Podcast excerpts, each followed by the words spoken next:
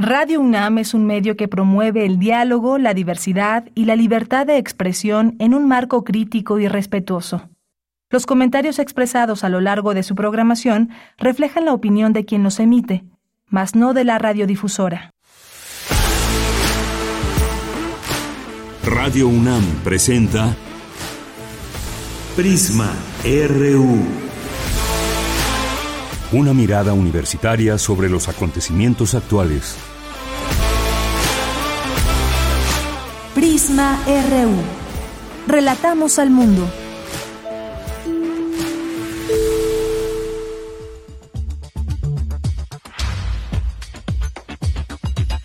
Muy buenas tardes, gracias por acompañarnos aquí en Prisma RU, cerrando de nueva cuenta otra semana juntos y ya con el mes de febrero, ya tres días de febrero. Muchas gracias por su preferencia. Nos encuentran aquí en el 96.1 de FM de Radio UNAM, el programa Prisma RU.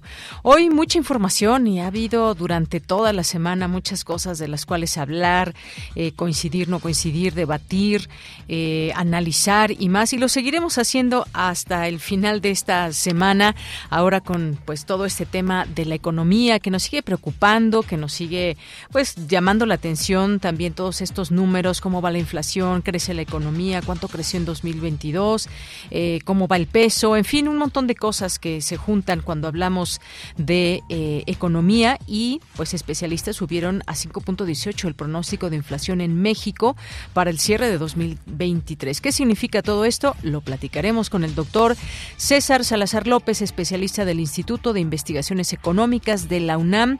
Así que no se pierdan esta conversación y si tienen preguntas, envíenlas desde ya a nuestras redes sociales, arroba PrismaRU en Twitter y PrismaRU en Facebook. Vamos a platicar también con Ángel Figueroa, quien es director general de divulgación de las humanidades, de la Coordinación de Humanidades y además conductor del programa La Ciencia que Somos, que se transmite aquí en Radio UNAM. Y vamos a hablar con él eh, sobre un tema porque a través de la Dirección General de Divulgación de la Ciencia, pues se dio a conocer la iniciativa de divulgación interdisciplinaria Nuevos Diálogos. ¿De qué se trata? Bueno, pues es un proyecto editorial transmedia. Él nos dará todos los detalles aquí en este espacio para que puedan seguir toda esta información universitaria. En nuestra segunda hora nos acompañará el periodista Alejandro Castro, que es parte del equipo de la Unidad de Investigaciones Periodísticas y en esta ocasión pues nos va a traer una investigación, una entrevista que le hizo a Jorge Sánchez, quien es hijo del periodista asesinado Moisés Sánchez, sobre la búsqueda de justicia a ocho años del homicidio. La información internacional, nacional, refractario RU, hoy con Javier Contreras, va por México sin el PRD, o la invitación también a que se sumen, cómo va esta alianza, también pues este, este tema de México colectivo y el presidente reconoce que tiene diferencias, coincidencias, pero sobre todo yo creo que más diferencias con Ricardo Monreal. Y cerraremos con Melomanía RU, con Dulce Wet, aquí en este espacio. Siempre todos los viernes también pueden escuchar esta sección de Melomanía RU. Bien, pues a nombre de todo el equipo, soy de Yanira Morán. Le agradezco que nos esté sintonizando. Recuerde que nos pueden sintonizar de lunes a viernes de 1 a 3 de la tarde. Y bueno, pues no se diga más, vamos a nuestro resumen informativo y desde aquí relatamos al mundo. Relatamos al mundo. Relatamos al mundo.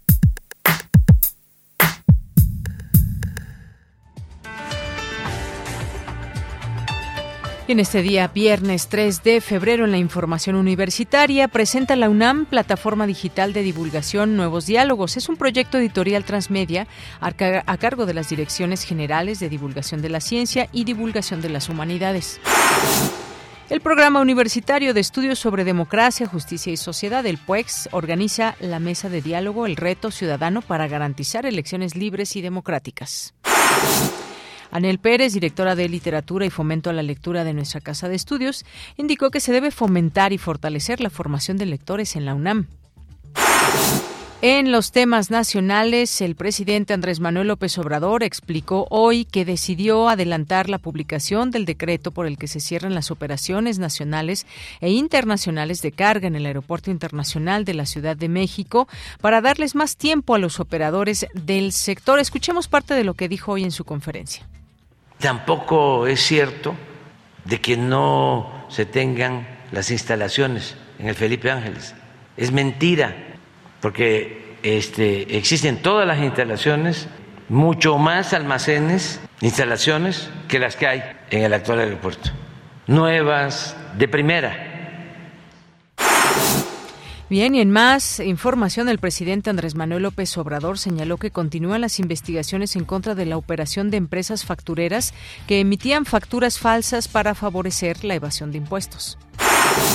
La confianza del consumidor aumentó 1.2% en enero, con lo que sumó cinco meses consecutivos de comportamiento positivo, informó hoy el Instituto Nacional de Estadística y Geografía. Francisco Cañedo Zabaleta, ex policía federal, testificó que Genaro García Luna se reunió con Arturo Beltrán Leiva y Edgar Valdés Villarreal, alias La Barbie. El Departamento de Justicia presentó el testimonio durante el juicio contra el exsecretario de Seguridad durante el gobierno de Felipe Calderón. El peso mexicano alcanzó este jueves 2 de este jueves ayer 2 de enero su mejor nivel en cuatro años al ubicarse en 18.50 unidades por dólar. Ahí de pronto día eh, un día a otro pues cambian ahí un poco los centavos y esto impulsado por la posibilidad de que la Reserva Federal de Estados Unidos ponga fin a su agresiva estrategia de incrementos a las tasas de interés. El exgobernador de Chihuahua, César Duarte Jaques, solicitó a un juez de control que se levante la medida cautelar de prisión preventiva prácticamente se quiere ir a su rancho ahí a pasar el proceso. Y en materia internacional, el Ministerio de Asuntos Exteriores de China aseguró hoy que un globo que Estados Unidos sospecha que realizaba tareas de espionaje era simplemente una aeronave civil utilizada con fines de investigación, principalmente meteorológica. Según el comunicado, el aparato tenía una capacidad limitada de maniobra y que se desvió mucho de su rumbo previsto debido a los vientos. Hoy en la UNAM, ¿qué hacer? ¿Qué escuchar? ¿Y a dónde ir?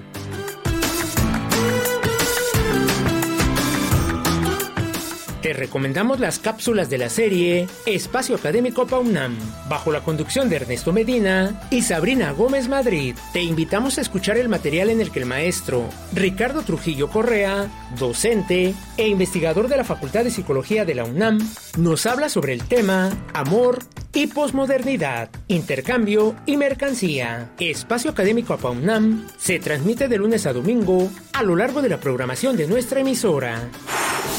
Radio UNAM estrena Foro Sonodoc 2022, serie compilada por el Foro de Documental Sonoro en Español fundado por un grupo de profesionales de la radio para producir, difundir y capacitar en torno a este innovador género radiofónico. Consideran que el documental sonoro es una herramienta clave para contar historias, repensar las historiografías oficiales y construir el archivo de la historia presente. Cada año el Foro Sonodoc convoca un concurso en el que participan realizadores de Iberoamérica. En esta serie radiofónica se ofrecen las mejores piezas documentales de 2022 y el programa que estrena dicha serie serie se titula ¿Dónde está Andrés Camilo? Diario de una búsqueda del colombiano Alejandro González Ochoa, recuperando las últimas comunicaciones con su familia y los testimonios de amigos y conocidos. Este documental realiza un perfil de Andrés Camilo Peláez Yepes, un joven ingeniero desaparecido en el norte de Antoquia en 2022. Sintoniza a partir de hoy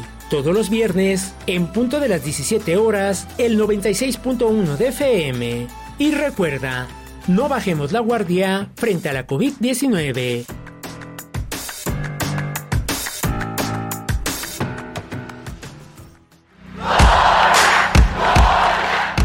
Campus RU Bien, y recuerden que hoy es viernes de complacencias y la primera canción que llegue, pues se la complacemos aquí en este espacio. Y bueno, entramos a nuestro campus universitario en este día viernes. Anel Pérez, directora de literatura y fomento a la lectura de nuestra casa de estudios, dicta la conferencia, dictó la conferencia La lectura al centro, la formación de lectores en la UNAM. Mi compañera Dulce García nos tiene esta información. ¿Qué tal, Dulce? Buenas tardes.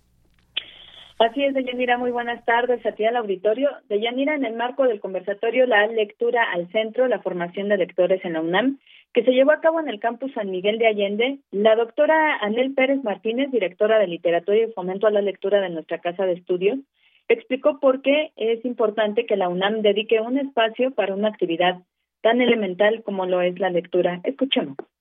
Muchas veces cuando pensamos en, la lectura, pensamos en diversas cosas. Una, que hay todo un conjunto de atribuciones eh, a las personas lectoras con un mito y con un estereotipo de que los lectores son de alguna manera superiores, ¿no? O que hay un ideal de la lectura en donde si leemos, algo bueno va a pasar, ¿no?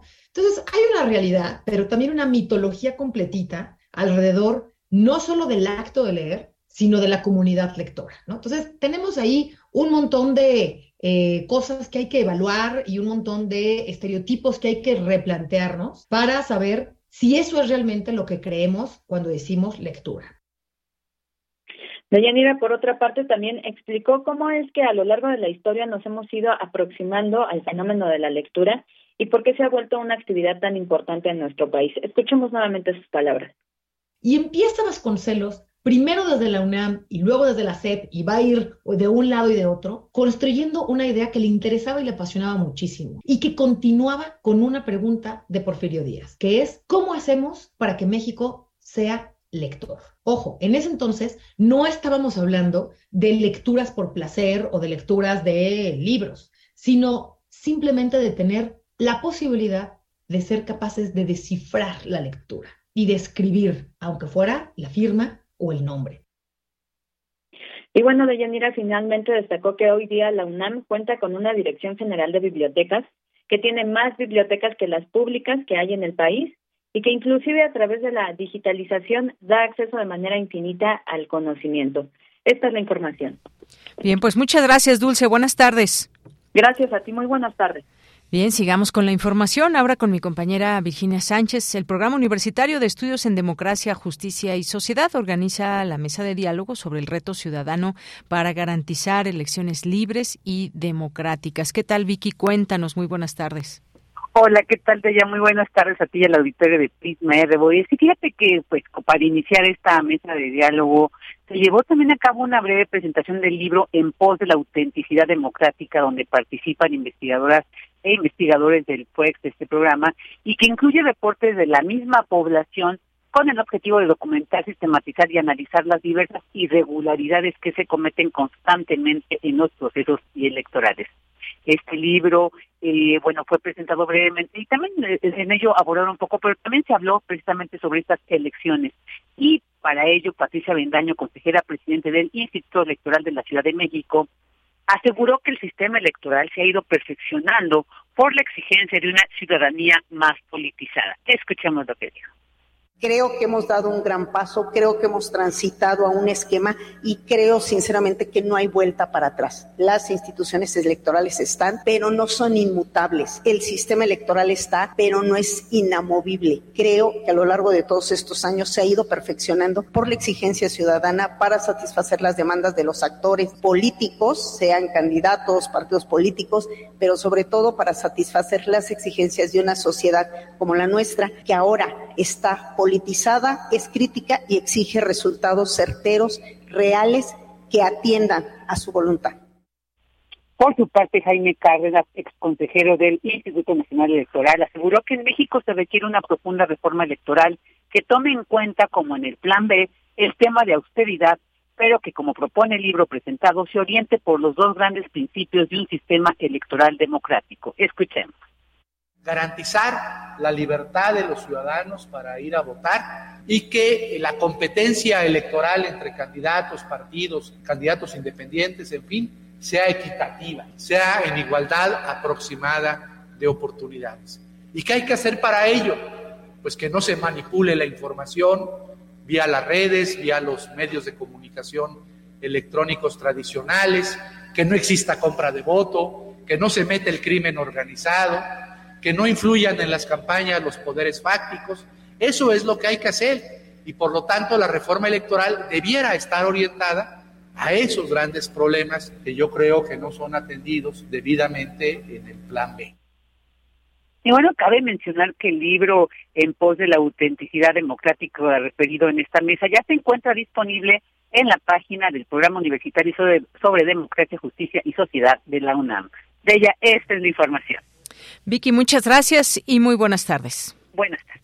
Bien, pues un tema enorme. Ya tuvimos oportunidad de platicarlo en su momento con el doctor John Ackerman, director de este programa universitario, y hay mucho que se puede seguir hablando de esto porque además será un tema que se seguirá discutiendo en las próximas semanas, meses y bueno, pues ya veremos elecciones y el tema de la democracia siempre generan también incluso incluso eh, posturas ideológicas desde la ideología situaciones interesantes a discutir y qué es lo que está pasando en nuestro contexto. Vamos ahora con Cindy Pérez Ramírez, la jefa de gobierno de la Ciudad de México. Claudia Sheinbaum ofreció una disculpa pública a víctimas y familiares del Colegio Repsamen. Adelante, Cindy, muy buenas tardes. Deyanira, muy buenas tardes. Es un gusto saludarte a ti y a todas las personas que están escuchando Prisma EBU. En representación del gobierno de la Ciudad de México, Claudia Sheinbaum ofreció una disculpa pública a víctimas y familiares del colegio Enrique Bersamen, institución que colapsó y provocó la muerte de menores de edad durante el sismo del 19 de septiembre de 2017 en medio de la Alameda Sur en la alcaldía Coyoacán. La jefa capitalina dijo que como mujer, como madre y como hija no hay palabras que aminoren la ausencia y brinden el consuelo necesario, al tiempo que reconoció la lucha de las madres y padres por la justicia y gracias a su trabajo y a su búsqueda de justicia y sobre todo a su generosidad de demandar ante todo la no repetición, hemos realizado diversas acciones y que tienen que ver con cambio en la ley de protección civil, cambio en el reglamento de construcción y lo que ustedes han demandado desde el primer día, una plataforma en donde quede asentado por todas las escuelas cuáles son las condiciones y los documentos legales. Una de las madres de las víctimas tomó la palabra, Mireya Rodríguez, quien aseveró que la tragedia puso en evidencia la fragilidad del sistema de protección civil, así como la negligencia para aplicar la ley. La corrupción asesinó de golpe todas las esperanzas y sueños que teníamos para nuestros hijos, nos arrebató las experiencias que nunca más vamos a compartir y lo peor es que los privó de su derecho a desarrollarse y alcanzar su mayor potencial. Hoy estamos aquí gracias a la recomendación emitida por la Comisión para efectuar el evento de, de presentación pública de este memorial. Sin embargo, a todas las personas aquí presentes quiero decirles que no existe ninguna medida de satisfacción que pueda reparar el dolor que es no tener a nuestros hijos y madres y que lo único que realmente pueden hacer las autoridades por nosotros ahora es hacer bien su trabajo. Deyanira, el memorial dedicado a las 26 personas que murieron, entre ellos 19 niños y 7 adultos, se encuentra en medio de la Alameda Sur, en la alcaldía Coyoacán. Los familiares lo eligieron y diseñaron este memorial. Este es mi reporte. Gracias, Cindy. Muy buenas tardes. Muy buenas tardes. Bien, pues sí, nada puede reparar el daño de haber perdido un hijo, de haber perdido a un familiar, estas 26 personas, y que se abre también un enorme tema con eh, la protección civil y cómo se dio toda esta situación ante un terremoto que pues puede ocurrir en la Ciudad de México y si no tenemos las construcciones con todos los permisos pueden darse este tipo de situaciones. Bueno, pues ahí la jefa de gobierno Claudia Sheinbaum que ofrece disculpas públicas. Vamos ahora con otro tema con mi compañero Luis Fernando Jarillo, cómo va la inflación en México, el peso gana terreno, la economía cuánto creció en 2022, apenas el 3%, qué expectativas hay. ¿Qué tal Luis Fernando? Muy buenas tardes. Muy buenas tardes de Yanira a ti y a todo el auditorio de Prisma RU. Este miércoles el presidente Andrés Manuel López Obrador calificó como una hazaña la recuperación del Producto Interno Bruto PIB de México al nivel previo de la pandemia de COVID-19, tras tener un crecimiento del 3% el año pasado, como lo muestran datos del Instituto Nacional de Estadística y Geografía INEGI, ya que este indicador nunca en su historia había sufrido una caída como la de 2020, cuando México disminuyó su PIB a un 8.2%. Este crecimiento se ubica por debajo del aumento del 4.8% visto en 2021 y mantendría a México como uno de los países de Latinoamérica con los PIBs más rezagados después de la pandemia. Vamos a escuchar cómo lo dijo el presidente López Obrador. Crecimiento también, ya empezamos. Ya estamos como antes de la pandemia y nos quedan dos años. Si logramos crecer 3%, como en el 22, 23 y 24, tendríamos un promedio en el sexenio, a pesar de la pandemia, de 1% de crecimiento. Con eso pienso que sería una hazaña, porque miren esta caída. Esto no se había dado desde 1930 el titular del Ejecutivo destacó en su conferencia de prensa que en 2022 los envíos de dinero de mexicanos en el extranjero al país crecieron un 13.4% respecto a 2021. Tan solo en diciembre pasado los ingresos por remesas ascendieron a 5.359 millones de dólares. El presidente agradeció a los migrantes e indicó que con este aumento México superó a China y se situó solo por detrás de la India en recepción de remesas procedentes del extranjero. Escuchemos.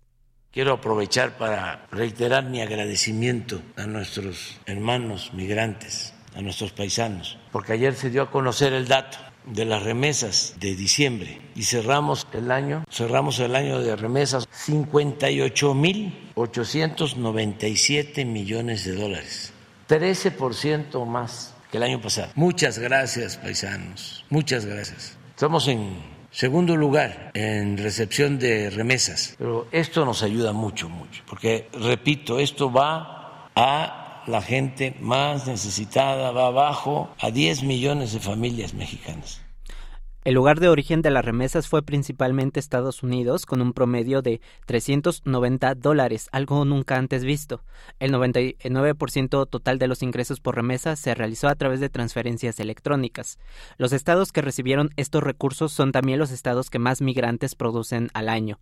Jalisco, Michoacán y Guanajuato, cada uno superó los 5 mil millones de dólares en remesas recibidas en 2022. De acuerdo al Grupo Financiero Base, México se encuentra en la posición 39 de las 45 economías más grandes del mundo en términos de recuperación económica. El mandatario resaltó que las remesas suponen la mayor fuente de ingresos del país por delante del turismo, la industria automotriz o el petróleo. Sobre la inflación, el presidente reconoció que en alimentos es alta, pero pronostica que bajará este año. Escuchemos sus palabras.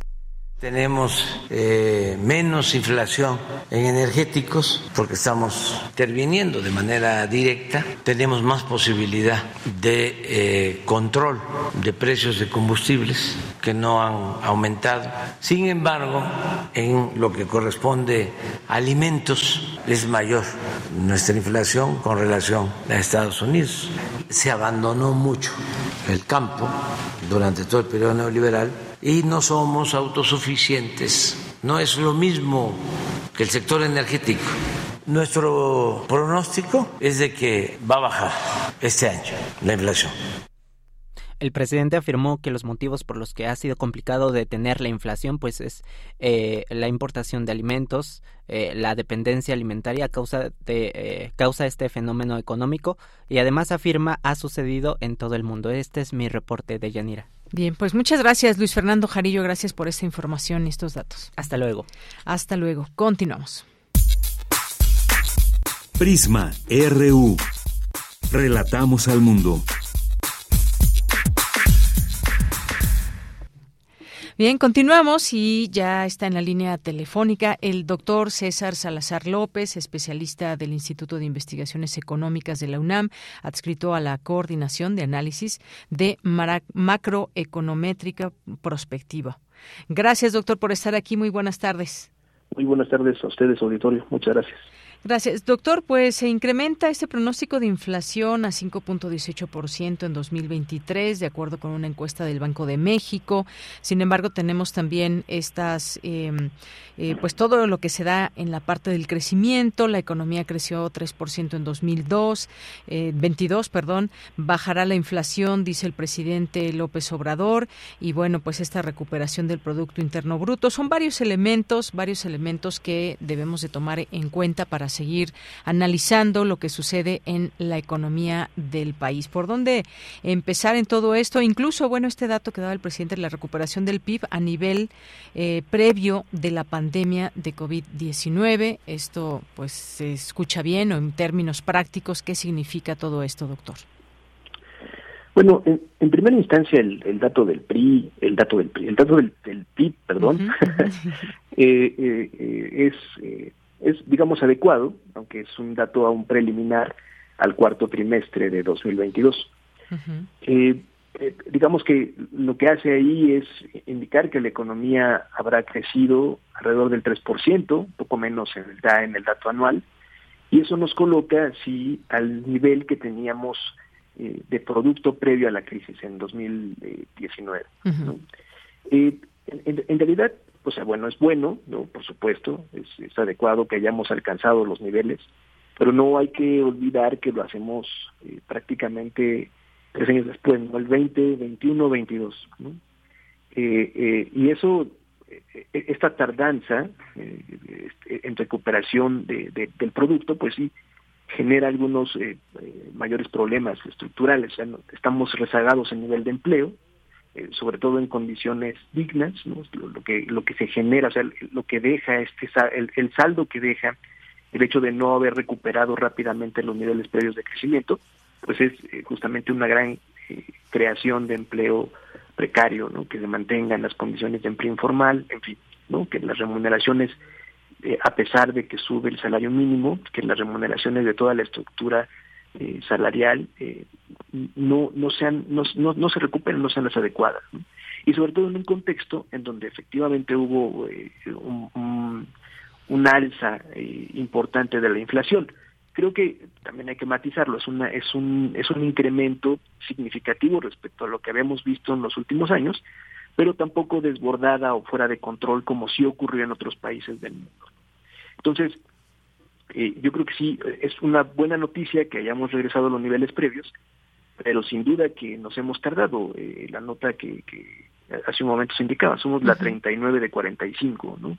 O sea, nos tardamos eh, mucho más que, países con el mismo desarrollo relativo. Y eso hay que considerar, ¿no? O sea, ¿qué, fue lo que falló en términos de las políticas económicas? Por lo cual tenemos tenemos este este rezago. Ahora, el, el, punto es ya no solamente regresar, sino que obviamente si, si, si regresamos al nivel que teníamos en 2019, probablemente no alcancemos todavía el nivel que tenemos en 2018, porque hay que recordar que en 2019 hay una pequeña recesión este, marginal, pero al final de cuentas el producto tampoco creció. Y entonces eh, eh, eso nos lleva a que tenemos un rezago de crecimiento ya de, de, cuatro años, ¿no?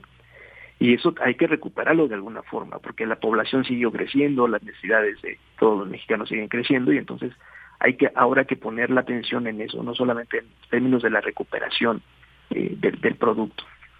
Así es. Bueno, pues sí, son varios varios elementos. Esto habla también, digamos, en general, podríamos decir, de un orden en las eh, finanzas o todo esto que está pasando, pues además de que sabemos depende de distintos factores, muchas veces también factores que tienen que ver con el mundo, eh, temas globales, qué pasa en Estados Unidos y bueno, cómo afecta a México y que además, pues la parte que le toca al gobierno, hacia dónde lleva su política económica y demás, que le ha parecido, pues también las decisiones, digamos, que se toman en torno a temas que tienen que ver o que pueden impactar a la, a la economía? Bueno, hay eh, básicamente hay dos eh, niveles de política eh, económica.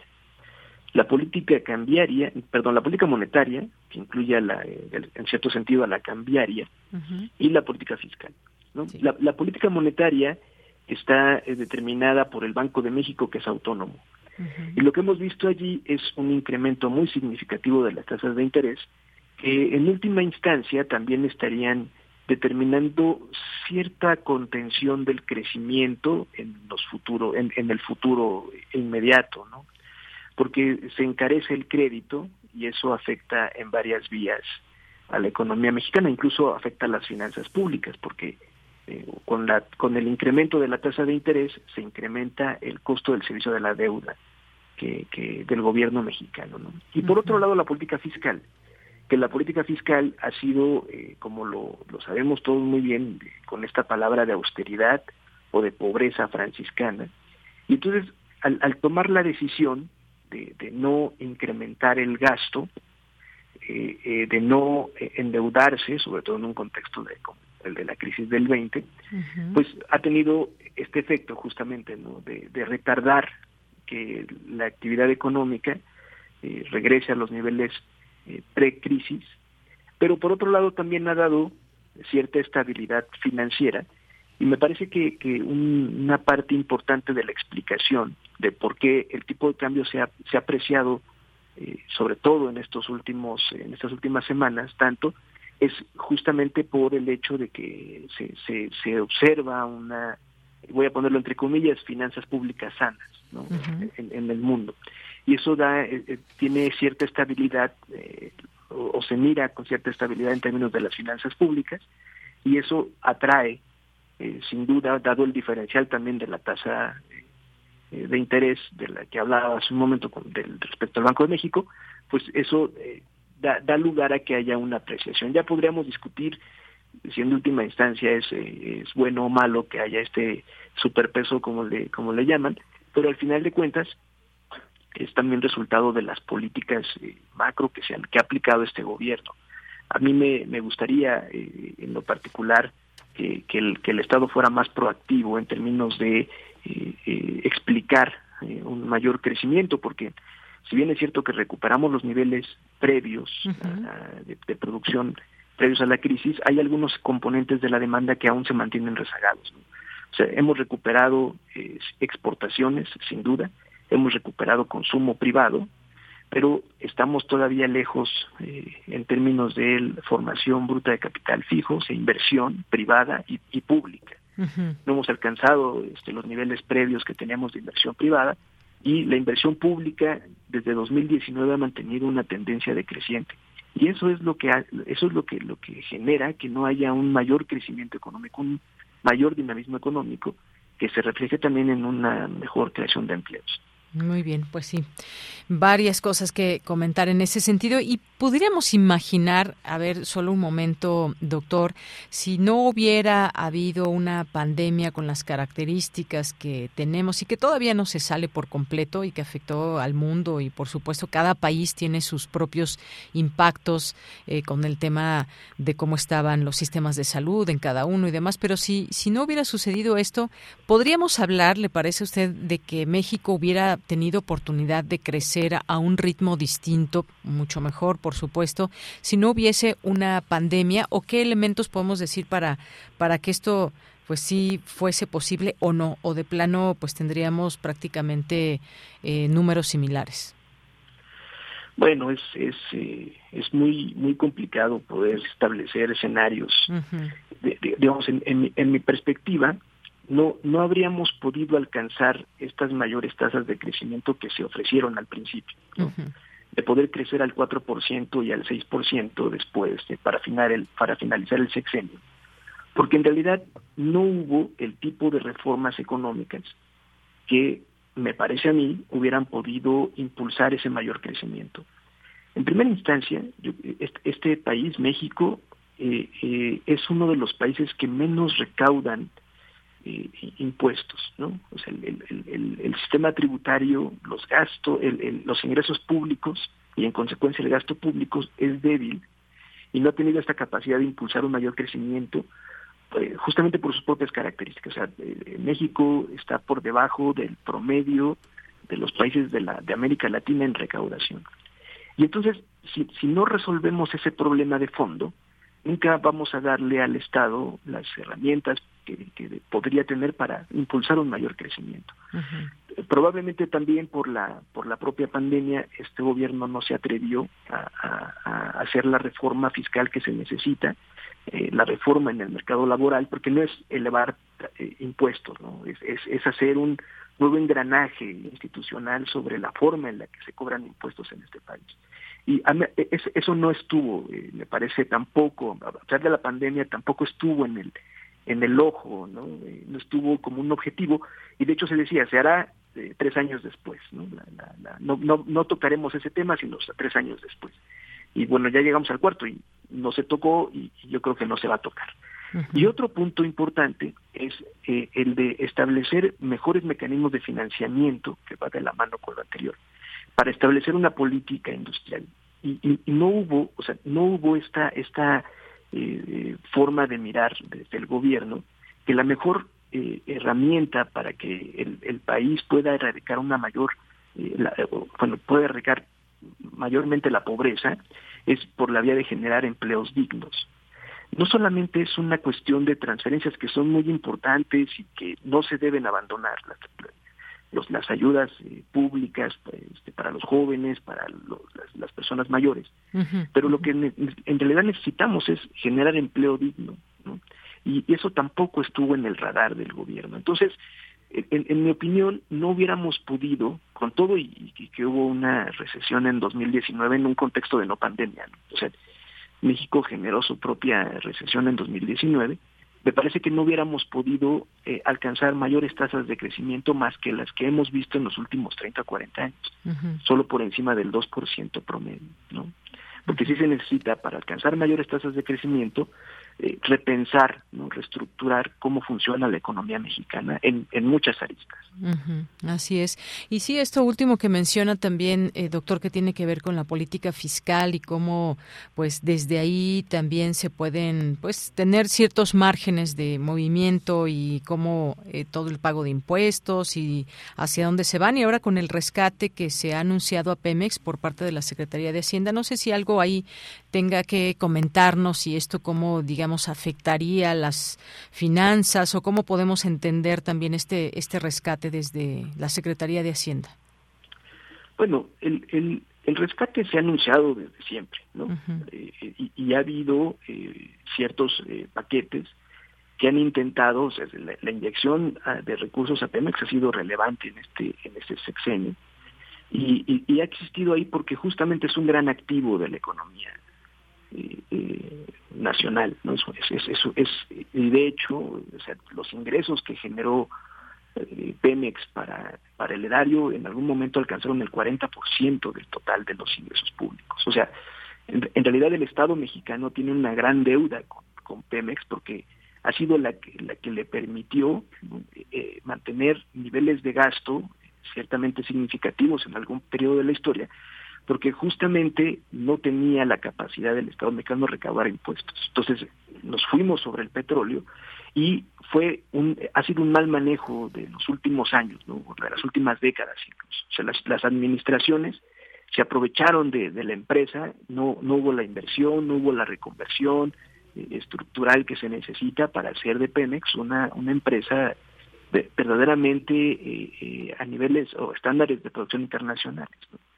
Entonces, a mí me parece que, es importante este, este intento de rescate, se tiene que, se tiene que hacer, intentar, intentar hacerlo, eh, este, no, no, no, no malentendiendo una soberanía nacional sobre eso, sino simplemente porque es una empresa que si funcionara como, como, como debiera funcionar, podría seguir dando recursos al Estado mexicano que se pudieran aprovechar para proyectos productivos eh, en el futuro. Ahora, el, el, el, problema es que los, los paquetes no son lo suficientemente robustos, ¿no?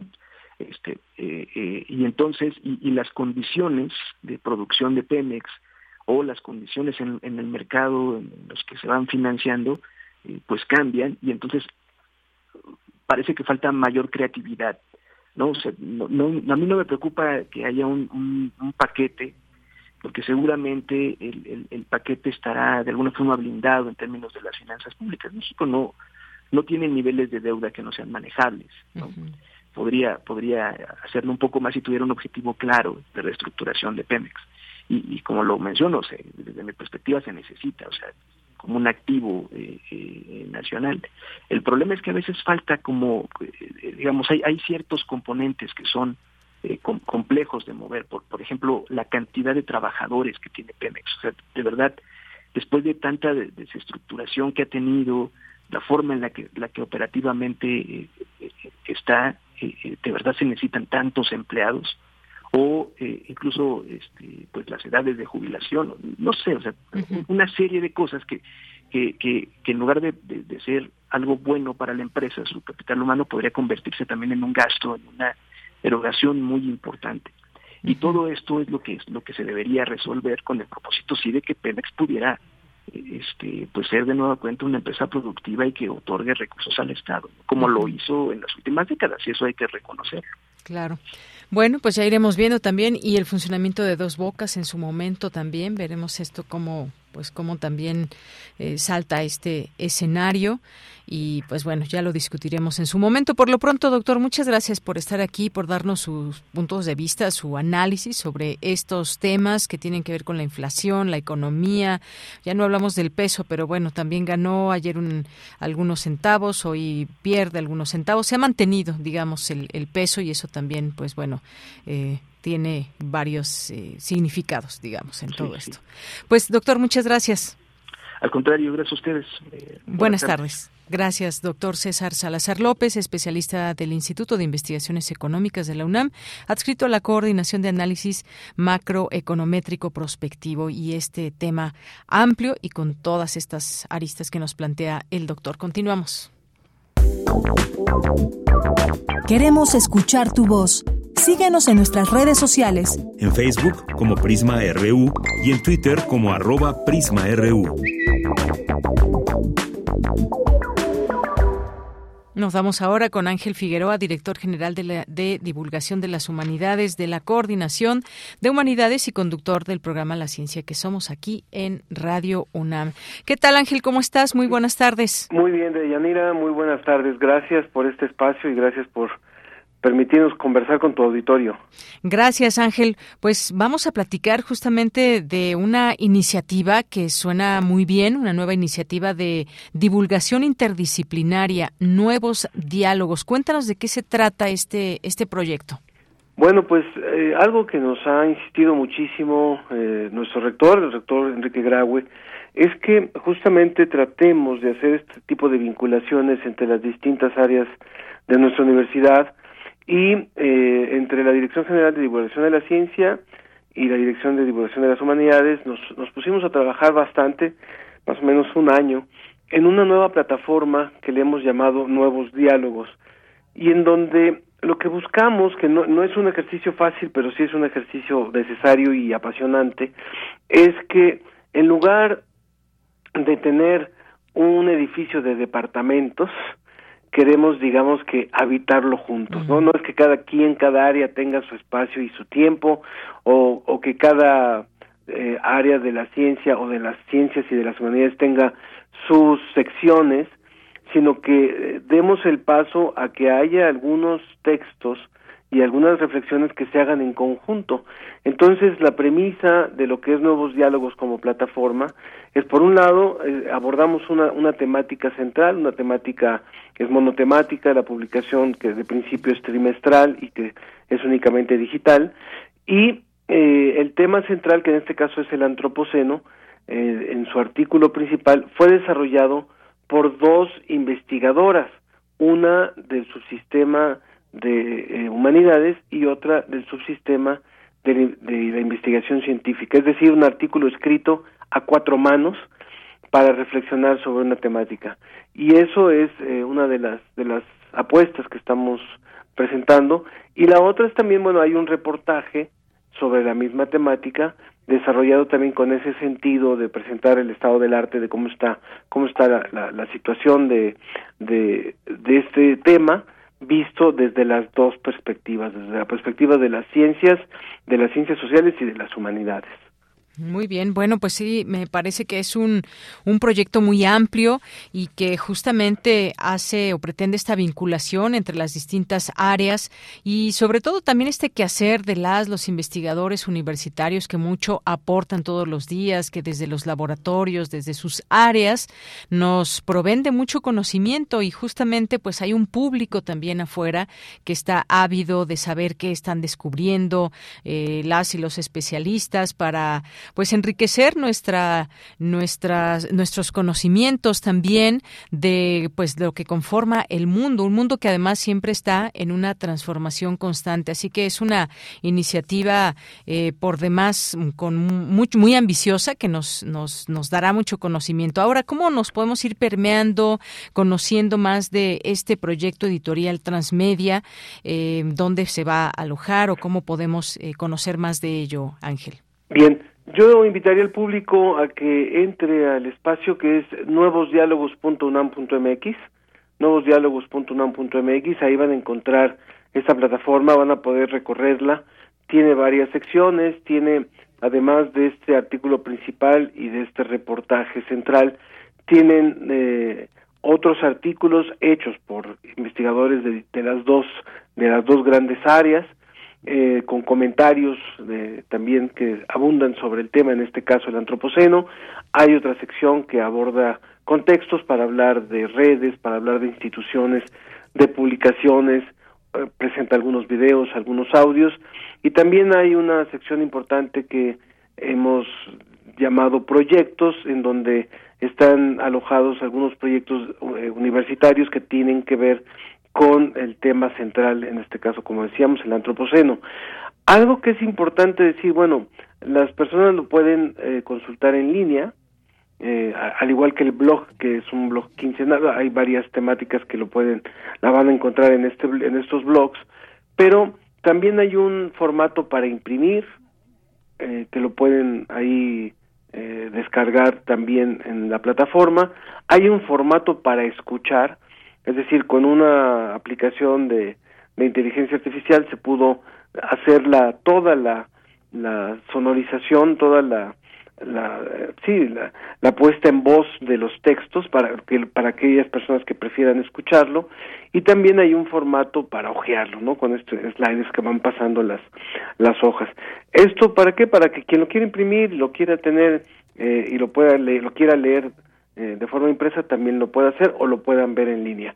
Nuevosdiálogos.unam.mx muy bien, ahí está esta plataforma. Dejamos también esta invitación quienes nos están escuchando para que puedan conocerla de cerca, que nos den también sus puntos de vista y que bueno, que sea una posibilidad más de conocer de estos nuevos diálogos, de conocer desde este conocimiento, ahí como nos mencionabas de este tema el antropoceno, orígenes e impacto socioeconómico, entre muchos otros temas que se irán eh, que se irán conociendo porque pues hay muchísimos desde estas plataformas y desde el conocimiento de las y los investigadores, Ángel, está, por supuesto, el tema del deterioro ambiental, está también el tema de la agricultura, eh, del sustento al deterioro, cómo ir entendiendo todo este paso que hacemos por el mundo, el impacto humano se cuenta en miles de años, todos estos temas que de verdad son muy interesantes y qué mejor que poderlos leer y tener una visión amplia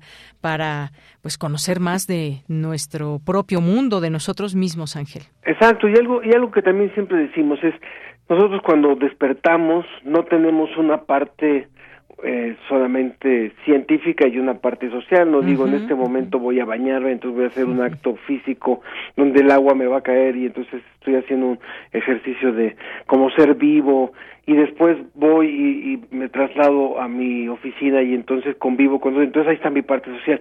No, en realidad somos seres eh, multidisciplinarios. Eh, lo único es que la ciencia para poder eh, especializarse para poder profundizar, pues ha establecido distintas distintas distintos grados de especialización, pero en realidad lo que necesitamos muchas veces es recordar que el ser humano es tiene una parte social, tiene una parte eh, que se puede entender desde la física, desde la química, desde la biología, eh, desde la desde el medio ambiente.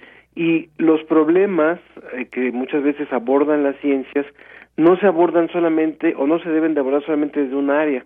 Finalmente, si, si tenemos problemas con respecto al cambio climático, no son problemas ecológicos únicamente, son problemas que atañen a lo social, son problemas que atañen a lo económico, son problemas que generan migración, grandes migraciones, y que también eh, repercuten en, por supuesto, en el medio ambiente. Entonces, esta visión eh, que estamos tratando de recuperar y de promover a partir de lo que son nuevos diálogos. Y justamente por eso es que también ayer que presentamos esta nueva plataforma invitamos a una charla a dos eh, personas muy muy entrañables de dos áreas muy distintas para que dialogaran sobre un mismo tema. Entonces por eso invitamos a, a Julieta Fierro astrónoma divulgadora de la ciencia y a la doctora Guadalupe Valencia, socióloga, coordinadora de humanidades, pero especialista en los temas del tiempo y del tiempo social. Y ellas platicaron desde este enfoque de los nuevos diálogos en lo que respecta a el espacio, el tiempo, el ser humano, las distintas formas de medir el tiempo. Fue una charla muy enriquecedora. Así es.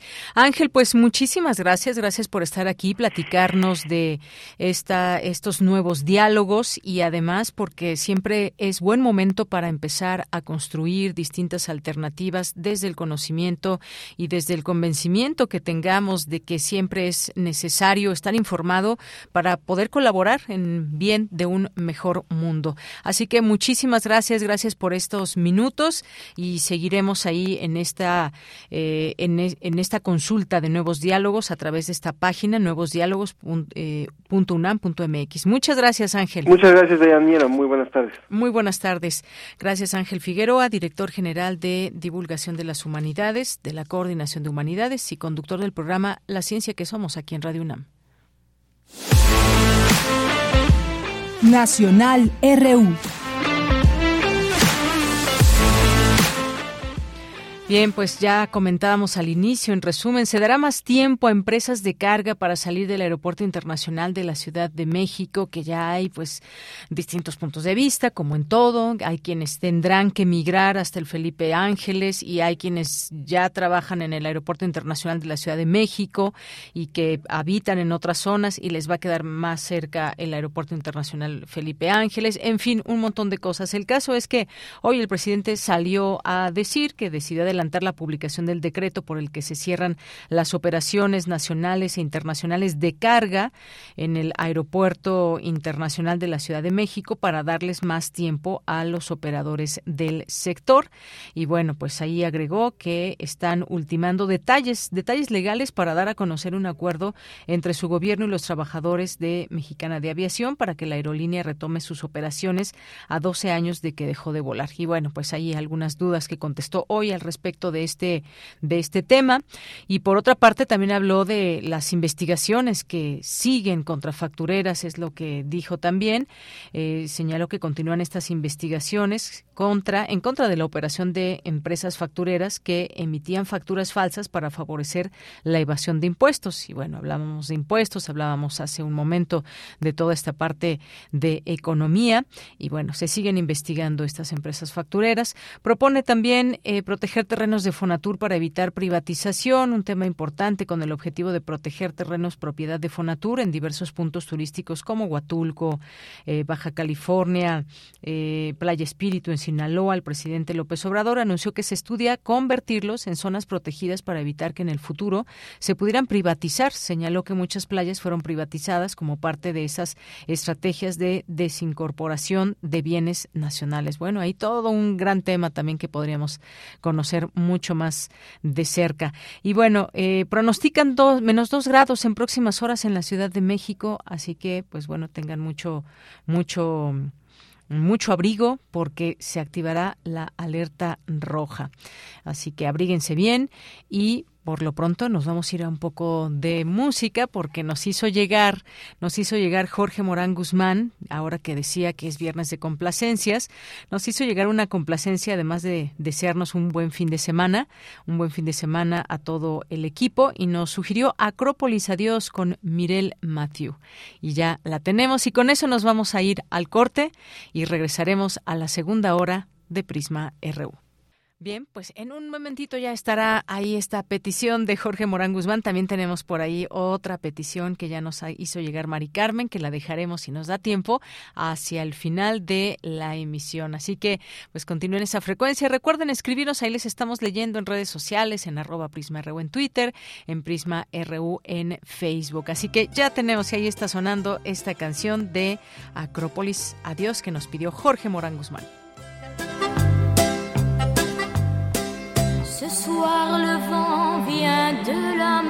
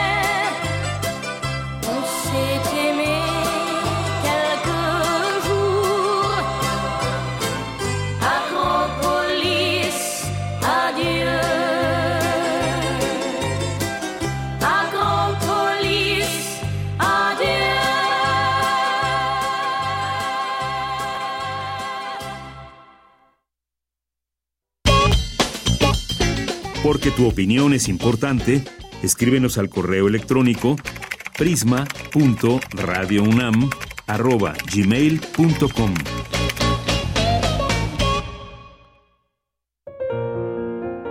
Ricardo Garibay, El oído privilegiado, 100 años de su nacimiento. La narradora Josefina Estrada afirma que los escritores que empezaron a formarse a partir de los 70 y principios de los 80, Garibay les autorizó a usar el lenguaje como él lo hacía, a romperlo de veras, a incorporar personajes populares como asunto de la literatura. Fue un maestro para escribir el habla popular, basado en su buen oído, en el trabajo de transcripción y en escuchar todo lo que oía. Altera la ortografía, la gramática y hace lo que le pega la gana. Ricardo Garibay, 96.1 FM, Radio UNAM, Experiencia Sonora.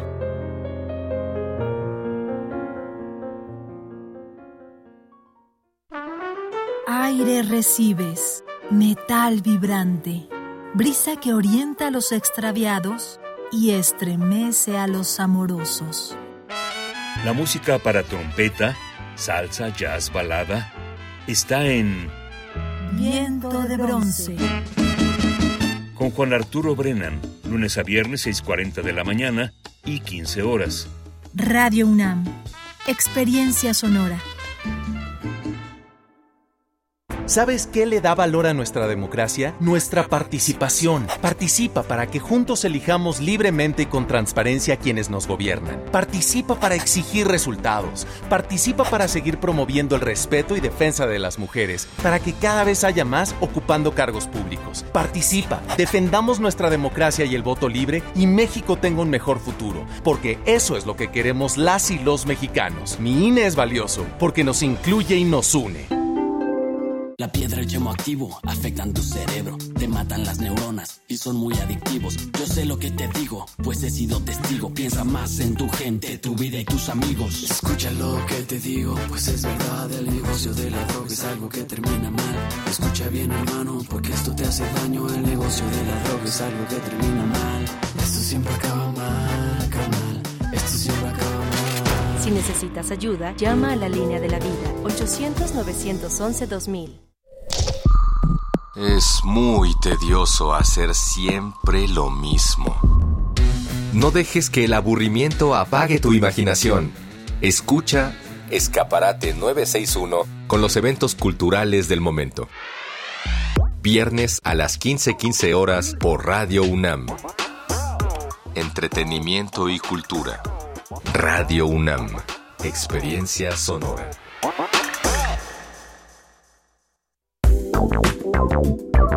Queremos escuchar tu voz. Síguenos en nuestras redes sociales. En Facebook como Prisma RU y en Twitter como arroba PrismaRU.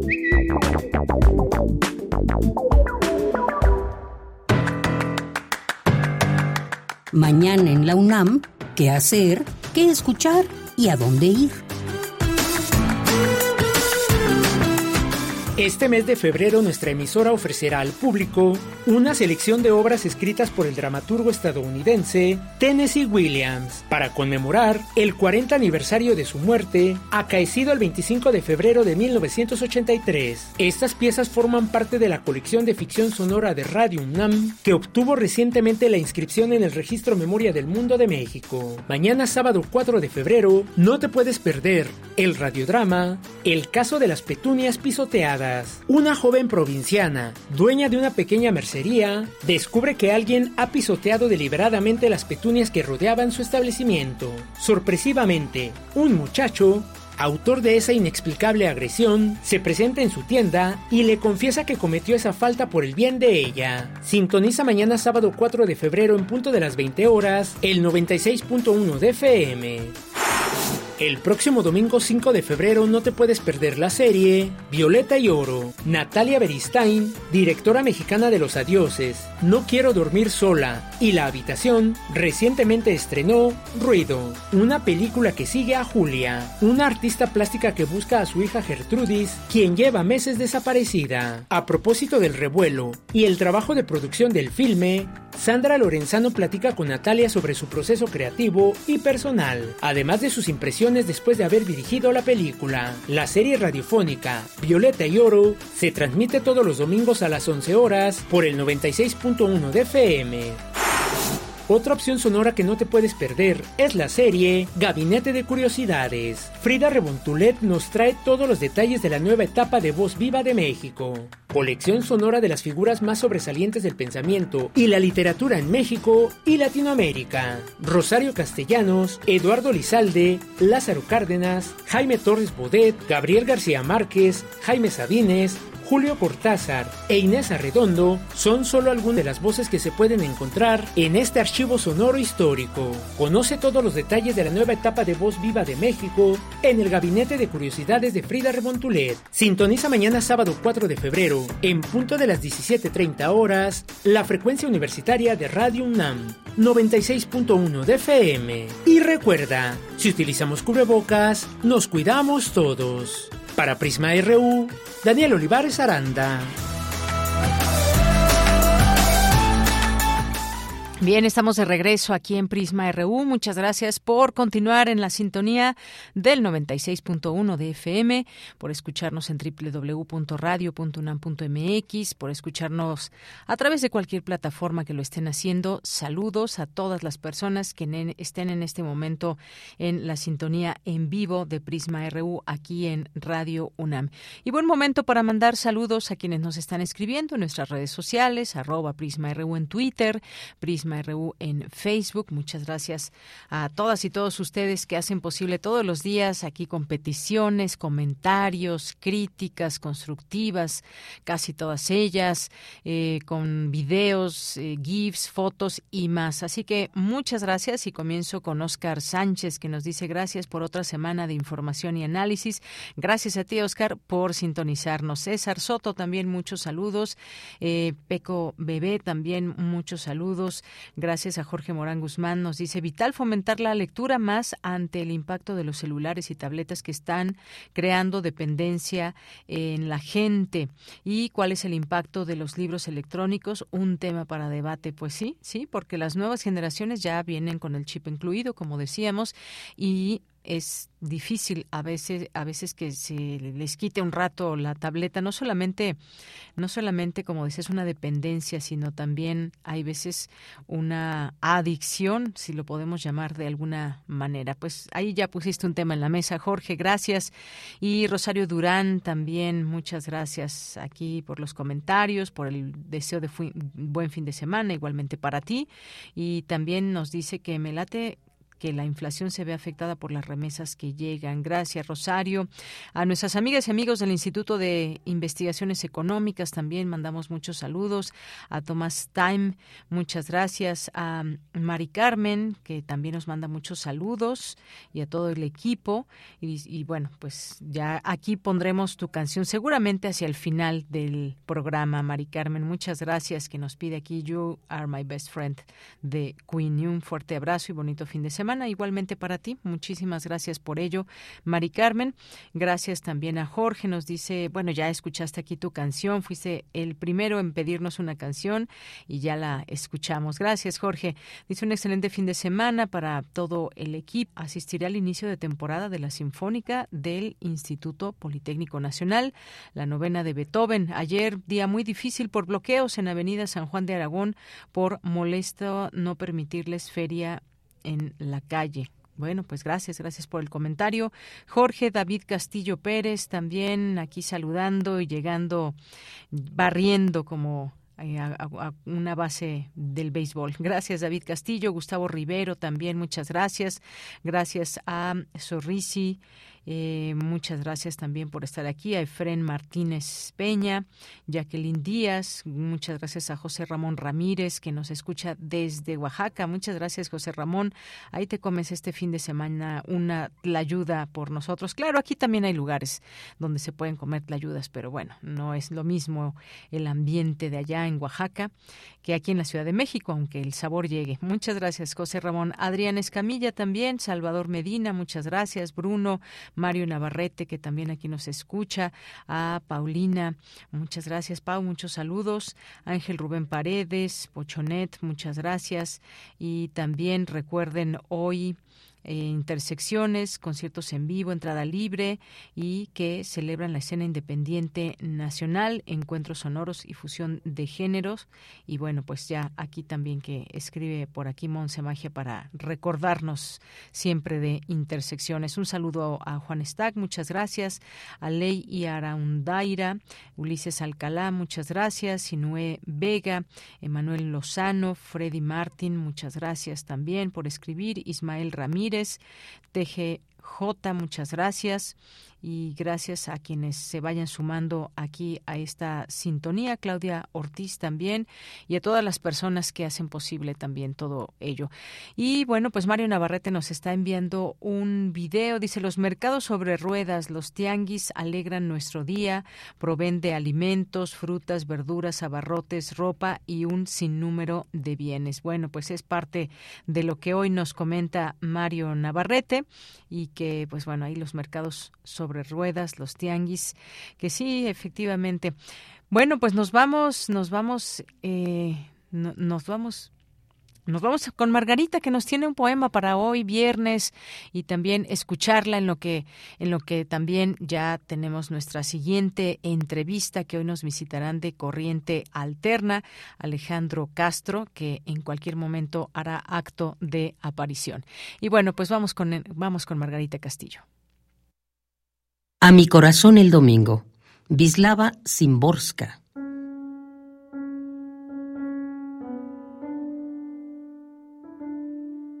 Gracias te doy, corazón mío, por no quejarte, por ir y venir, sin premios, sin halagos, por diligencia innata. Tienes setenta merecimientos por minuto. Cada uno de tus sístoles es como empujar una barca hacia alta mar en un viaje alrededor del mundo.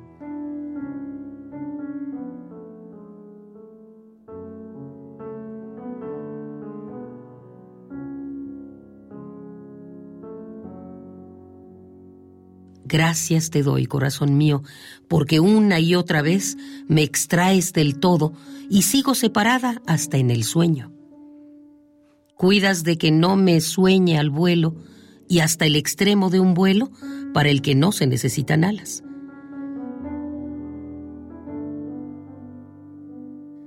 Gracias te doy, corazón mío, por haberme despertado de nuevo y aunque es domingo, día de descanso, bajo mis costillas, continúa el movimiento de un día laboral.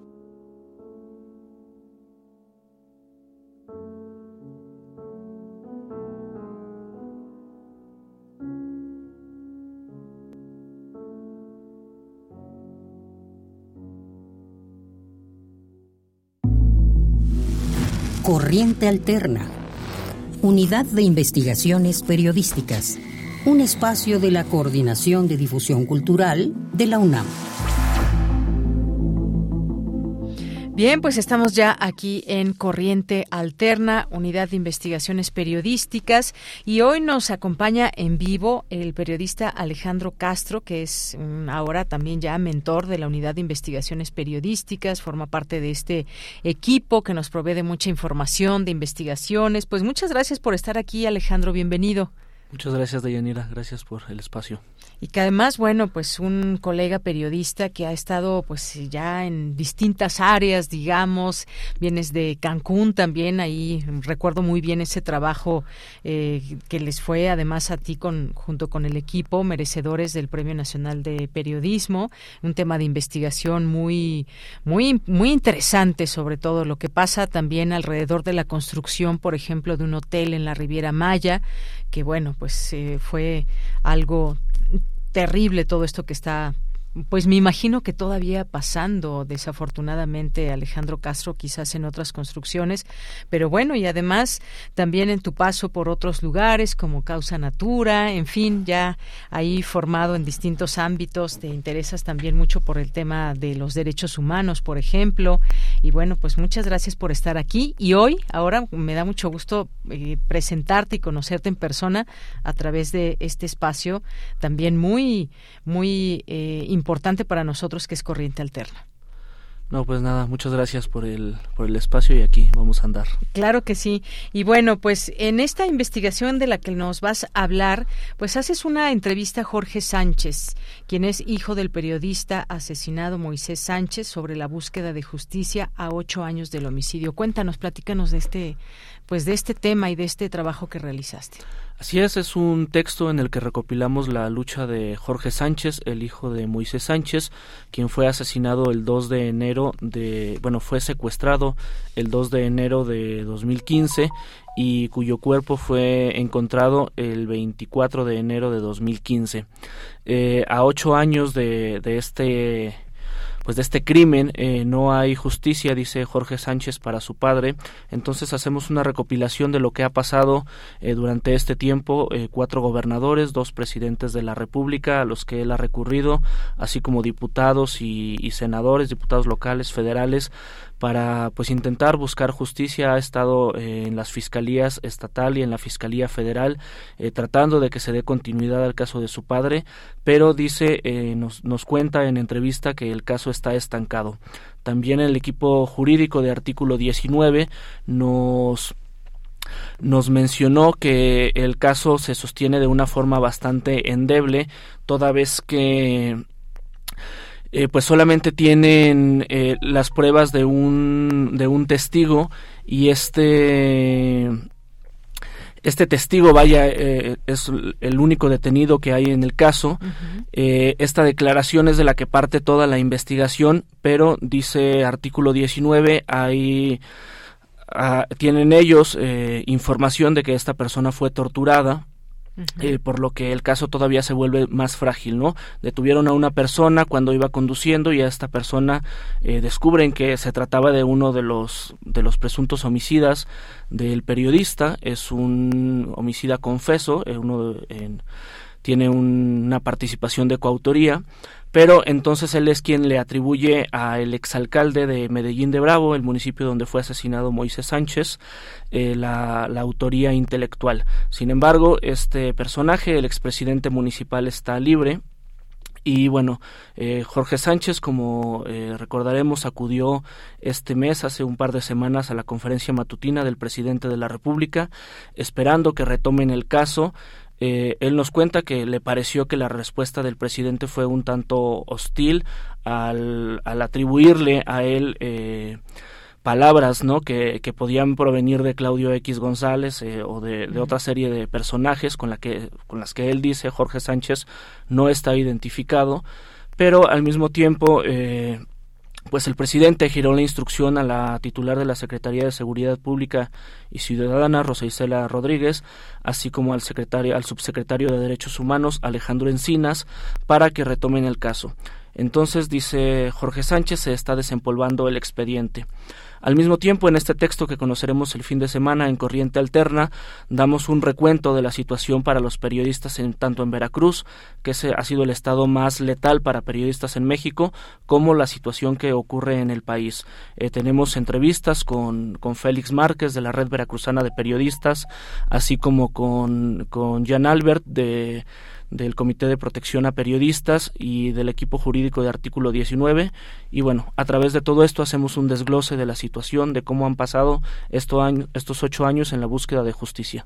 Muy bien, pues sí, son años en que se recorre toda este, pues esta búsqueda para llegar a la justicia, que no es el primer caso. Tú tomas este caso en la investigación, pero muchas veces se vuelve muy complicado la investigación cuando se trata de, eh, pues hacerle justicia en este caso a periodistas. Sabemos la situación también de riesgo que hay para muchos periodistas, sobre todo en algunas zonas específicas o cuando se refieren a ciertos temas. Háblanos un poco de ese trabajo que realizaba el periodista en, en vida, cómo va esta también esta investigación que tiene que ver con justamente con su con su profesión. Eh, el caso de, de, Moisés Sánchez me parece que es extraordinario. Él era en, a, sus 25 o 26 años, él comenzó a imprimir una hoja que escribía a mano y esta hoja le sacaba copias y la repartía de forma gratuita con información de la comunidad y con denuncia. Es un periodista que no se formó, que, que empezó a hacer periodismo de una manera... Eh, como por necesidad también de informar de, lo de expresarse, ¿no? De expresar lo que estaba pasando. Era también eh, tenía un pues un lado activista también es con respecto a lo que sucedía, ¿no? Cuando eh, Jorge, su hijo, comenta que cuando había algunas manifestaciones en la comunidad, etcétera, eh, por la desaparición de alguna persona, pues siempre estaba como muy atento y era lo que lo que distribuía en este periódico, que después con la llegada de la tecnología y de la computadora llegó a distribuir un, un periódico más, más, en forma de 12 páginas eh, de forma gratuita, ¿no? Él, él reporteaba, él escribía ahora sí que él se editaba y él voceaba su, su periódico, ¿no? Al mismo tiempo él tenía otros oficios para sostenerse, para sostener a su familia económicamente y al final, eh, digamos, antes de ser secuestrado y asesinado, él eh, conducía un vehículo de taxi, ¿no? Entonces, me parece que es una historia muy interesante porque también refleja las condiciones en las que tenemos que hacer periodismo en este país, ¿no? Eh, los periodistas no solamente están expuestos a la violencia, a la violencia del crimen organizado, a la violencia del Estado, sino que además eh, hay una precariedad absoluta en los medios de comunicación que muchas veces eh, se hace por amor al arte, como lo hacía, como lo hacía Moisés Sánchez, ¿no? ahí él su hijo Jorge también eh, refiere que antes de ser secuestrado eh, tuvo una advertencia de que el exalcalde, el entonces alcalde, le daría un susto. Eh, por eso es que se le atribuye la, la autoría intelectual, además de la confesión que hay de una de la persona detenida. Eh, pero ahí también es interesante porque Jorge, su, su hijo, eh, ha seguido con este periódico, ¿no? Eh, es una forma en la que él dice que, que se le rinde memoria a, a, su padre, ¿no? Siguiendo con, con el trabajo que él estaba haciendo en el periódico que se llama La Unión de Medellín. Pero como bien comentas, es una situación que se replica. De hecho, en Veracruz formaron una red de familiares de periodistas desaparecidos y asesinados lo cual ya nos habla de una problemática bastante grave, pero eso ocurre en todo el país.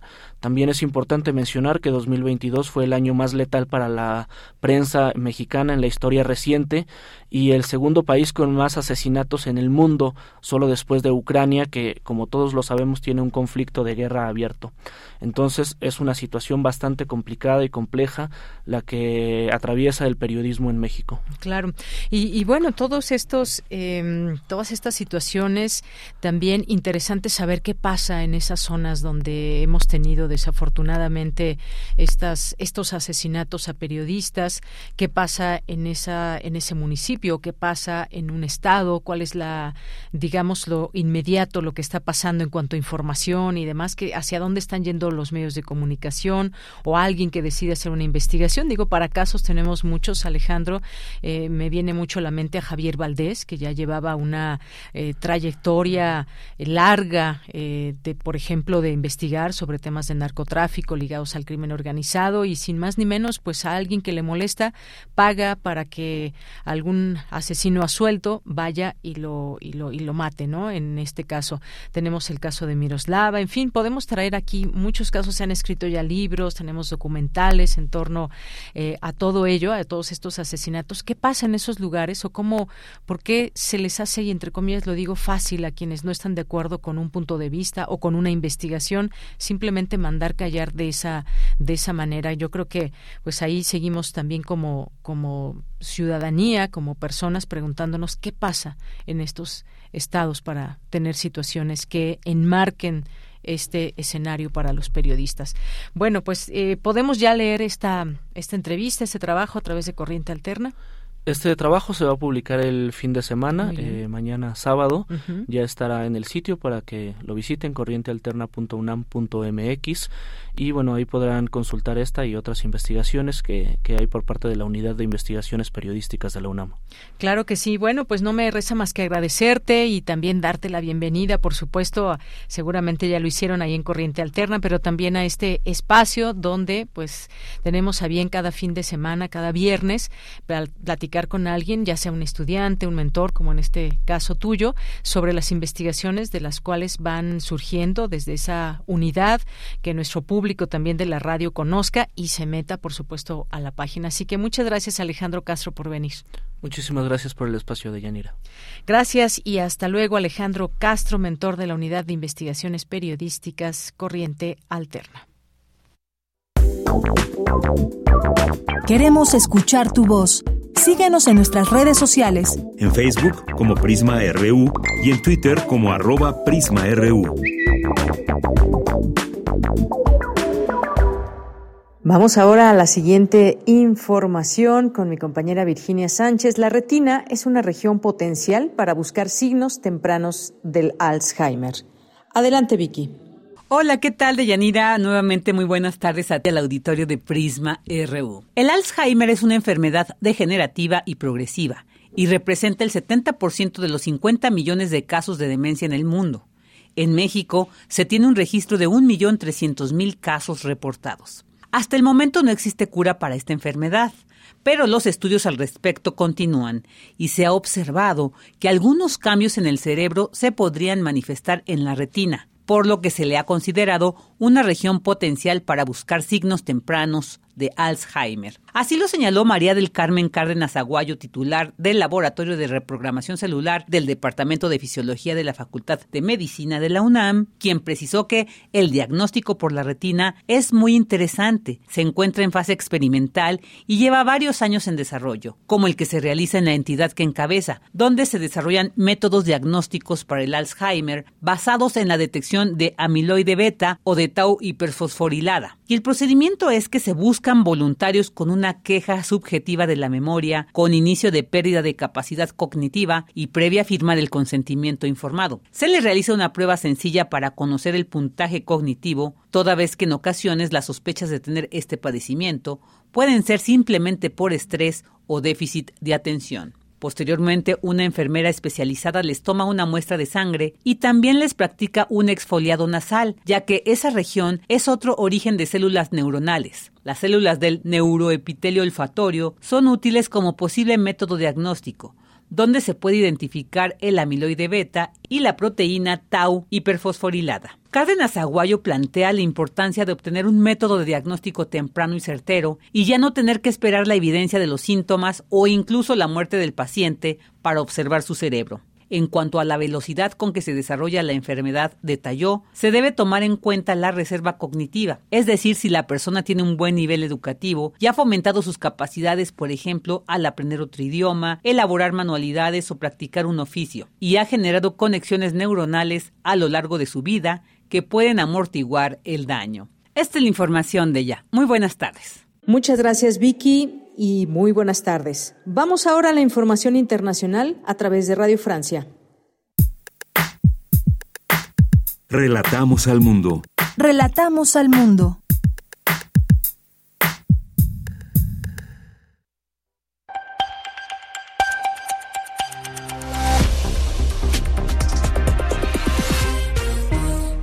Hola a todos, bienvenidos a Radio Francia Internacional. Vamos, bajo la batuta técnica de Neil Bertinelli, con un rápido repaso a la actualidad internacional de este viernes 3 de febrero.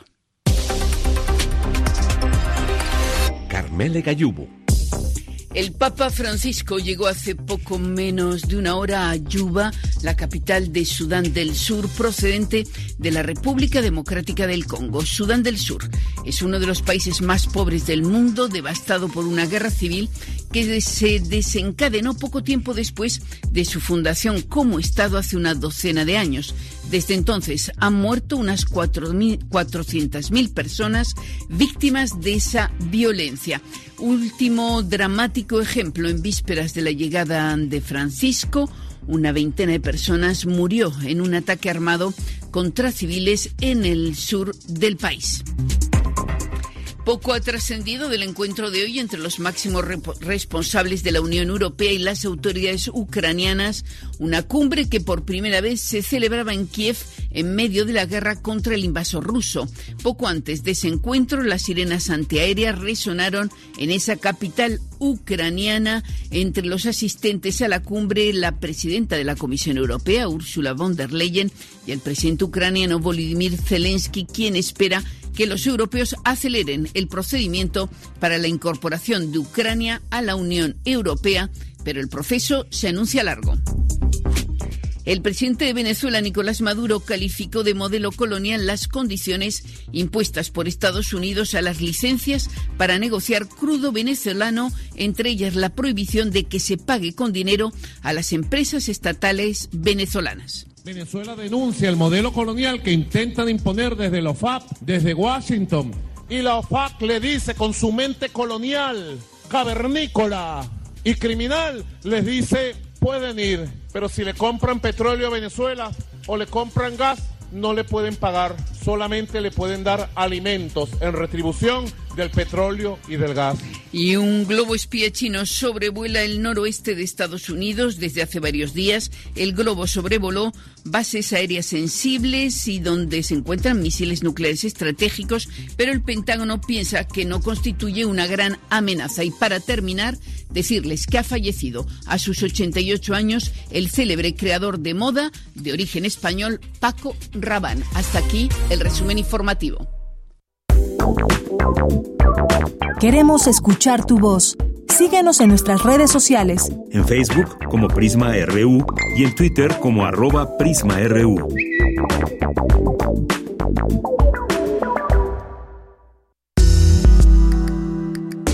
Colaboradores RU. Análisis.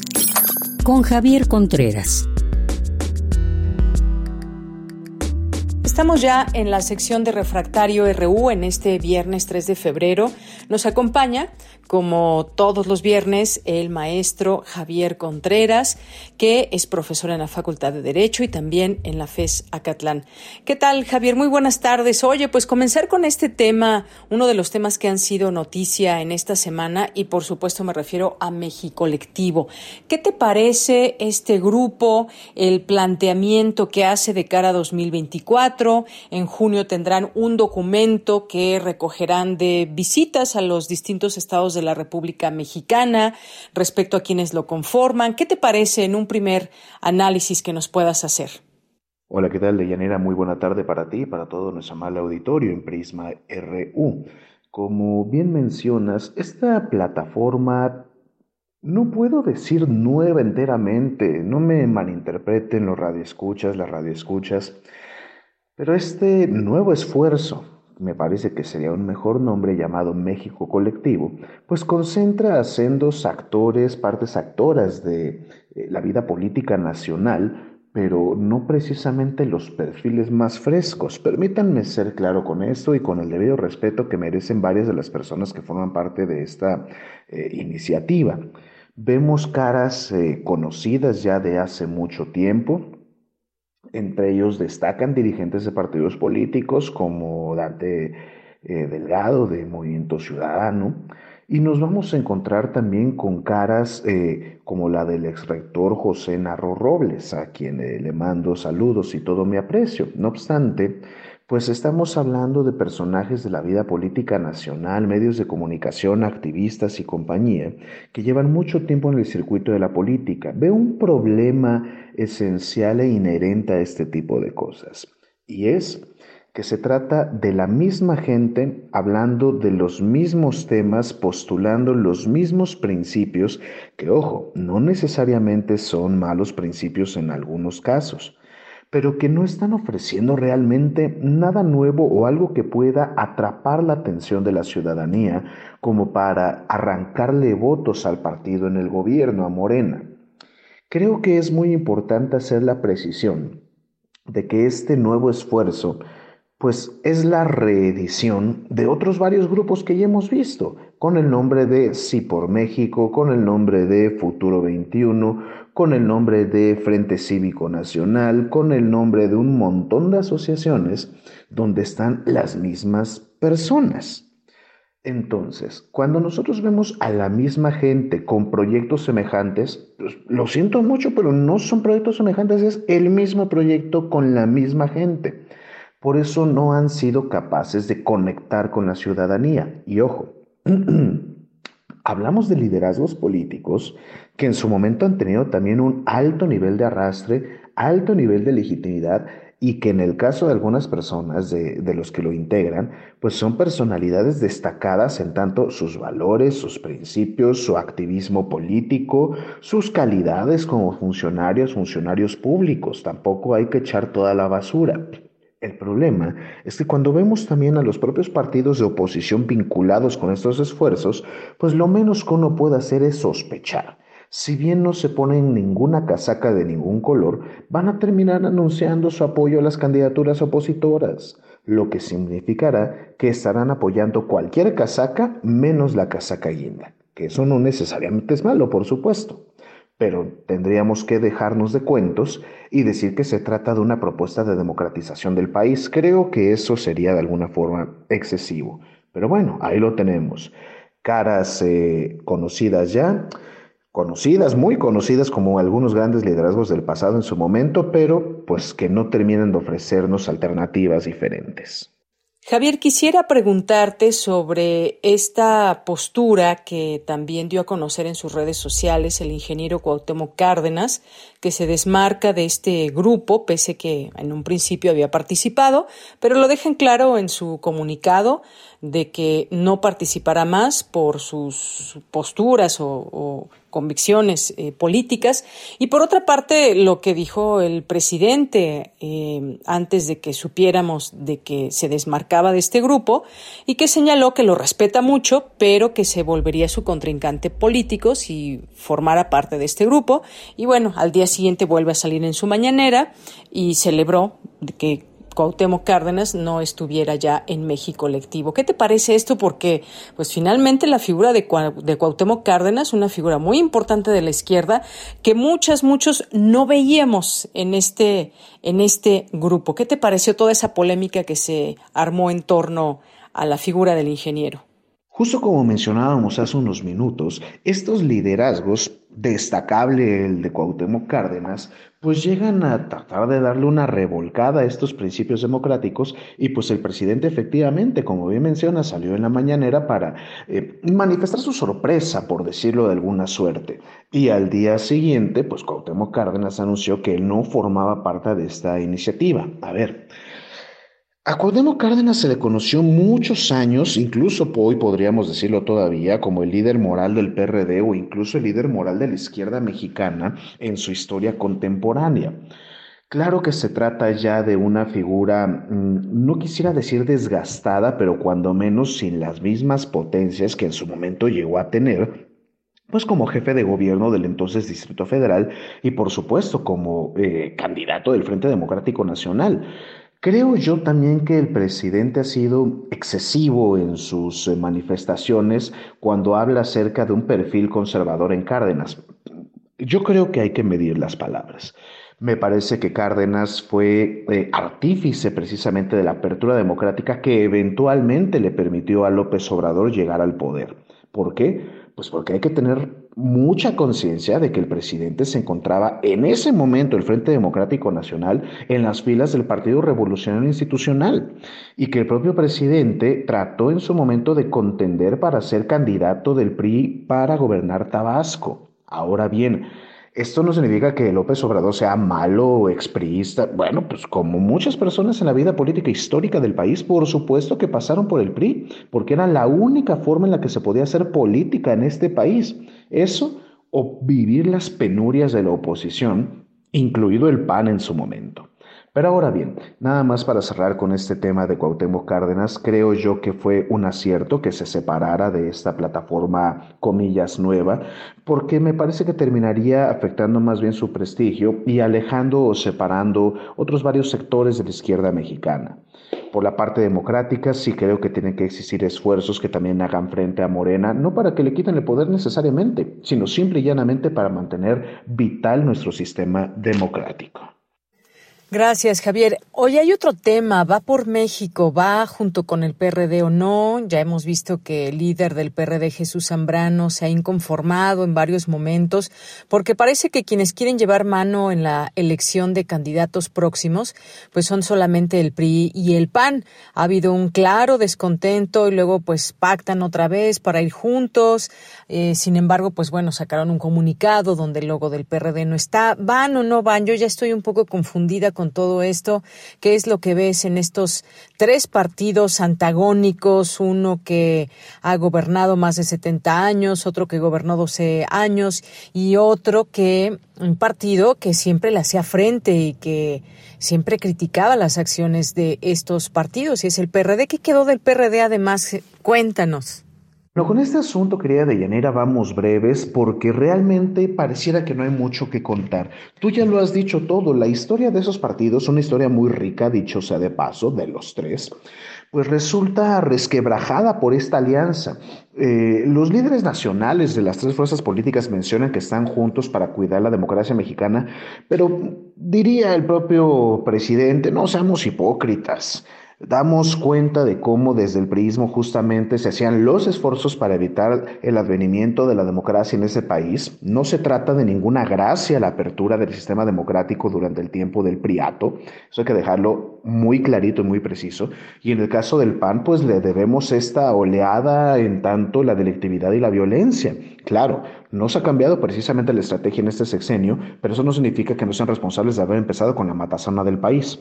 Lo que refiere al PRD, para mí el PRD personalmente es una decepción en tanto su historia de lucha. Yo creo que el PRD estuvo conformado en su momento por heroínas, por héroes, y creo que esta alianza contra Natura termina por afectar a su prestigio, a su historia.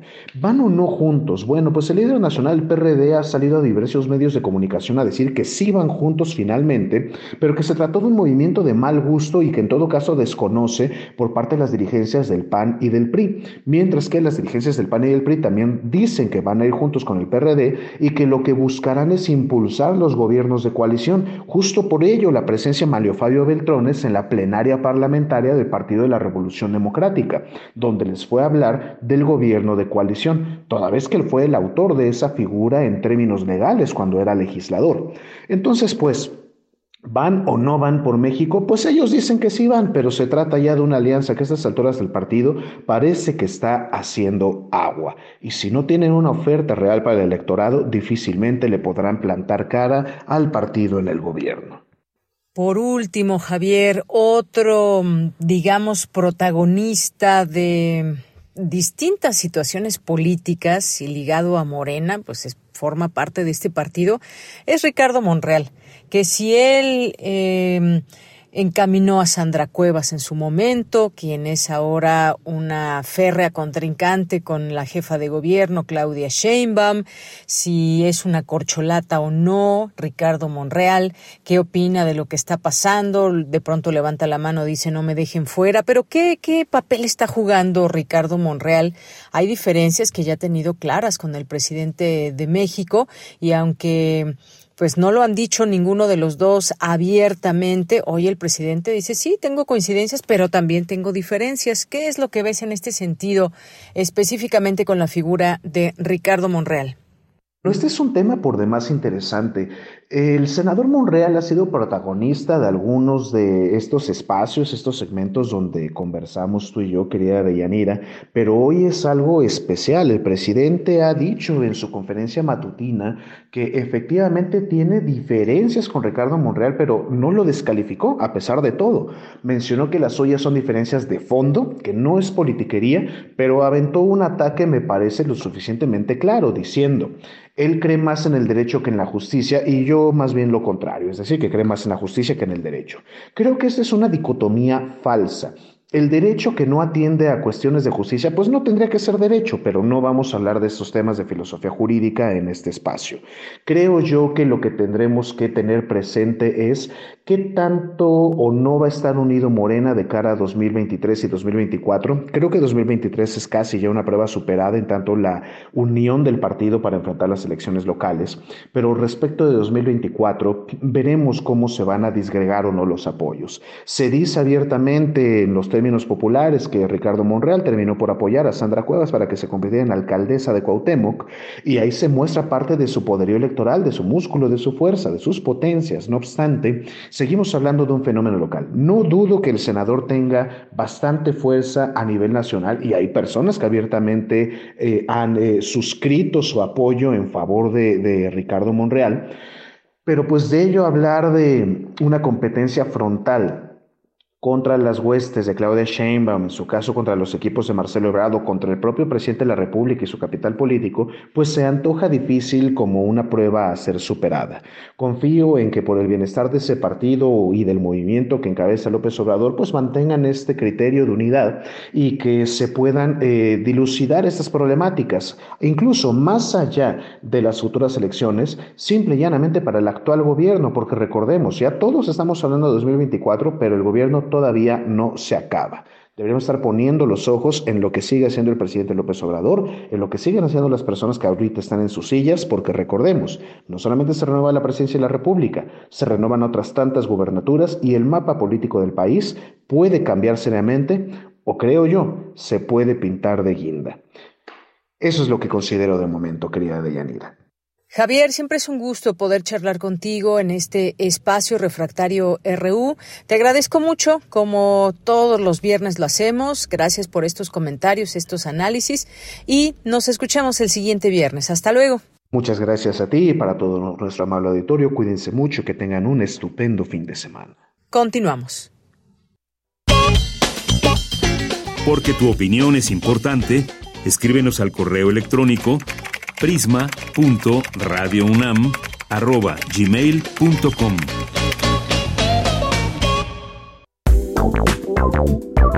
Queremos escuchar tu voz.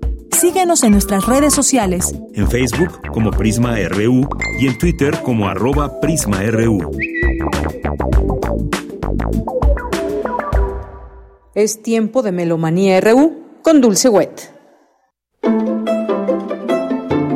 Melomanía RU con Dulce Wet.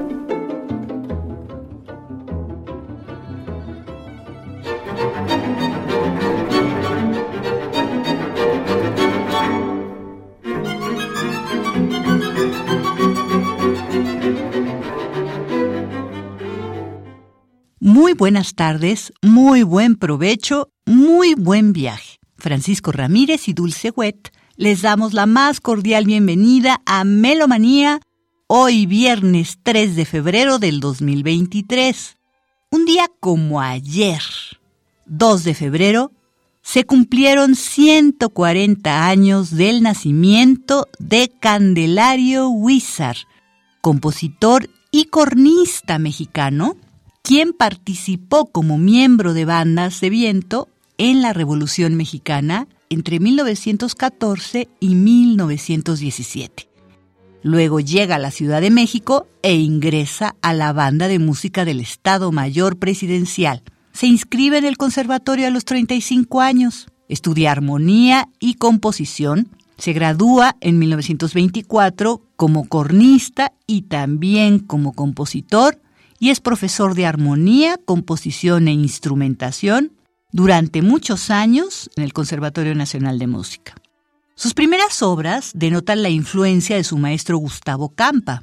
Este estilo cambió radicalmente e ingresó de lleno a las filas del nacionalismo musical. Huizar integra temas pentatónicos indígenas en varias de sus obras, sobre todo en sus sinfonías. Vamos a escuchar su cuarteto de cuerdas que no tiene fecha. Esto está en el álbum Cuartetos Desconocidos, volumen 2, grabado por el cuarteto ruso-americano en 1999, editado por Queen de Chim Recordings en México.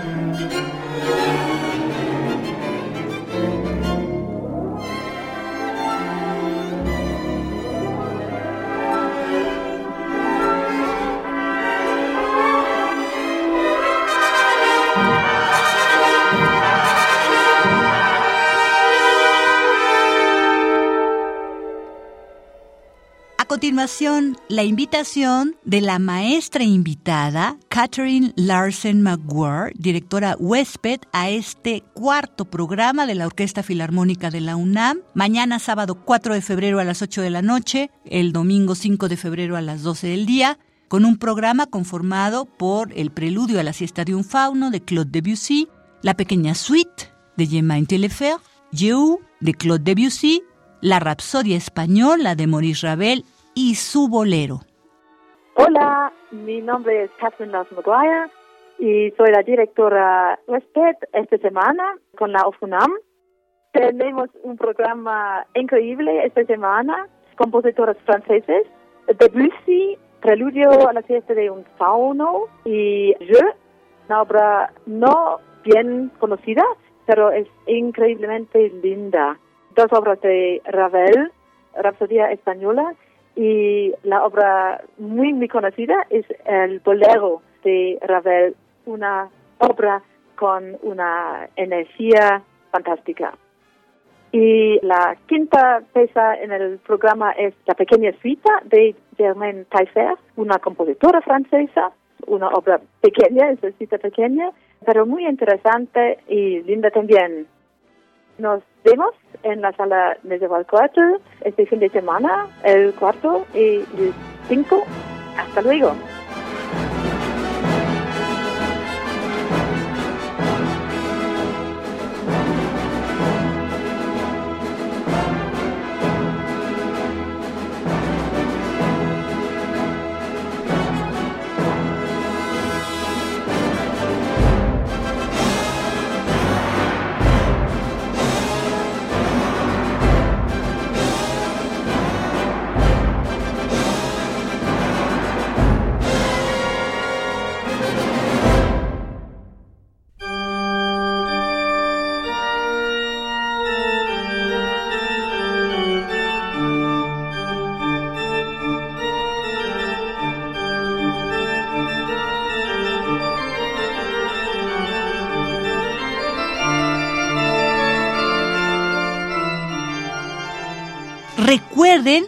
Que tenemos el primer concierto del 31 Festival Internacional de Órgano Barroco a cargo del maestro José Carlos Portugal, egresado de la Facultad de Música de la UNAM, alumno de Gustavo Delgado Parra. Esto se lleva a cabo, como todos los primeros domingos de mes, el próximo 5 de febrero a las 15 horas en el centro Amao San Agustín, Horacio 921 Polanco, entrada libre.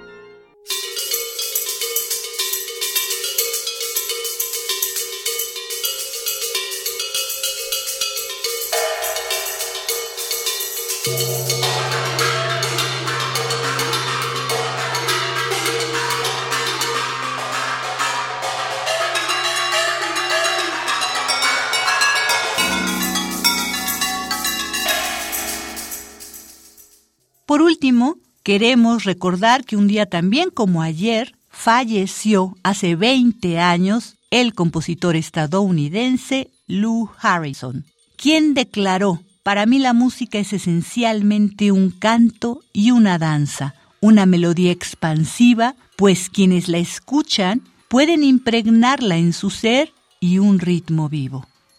El especial interés que tenía Harrison hacia la melodía y el ritmo le fue inculcado por su maestro Henry Cowell, quien le enseñó que la mayoría de la música del mundo consiste en una línea melódica acompañada de ritmo y le animó a explorar las culturas musicales del mundo, a buscar nuevos modos de producir el sonido y a unificar diversos estilos musicales.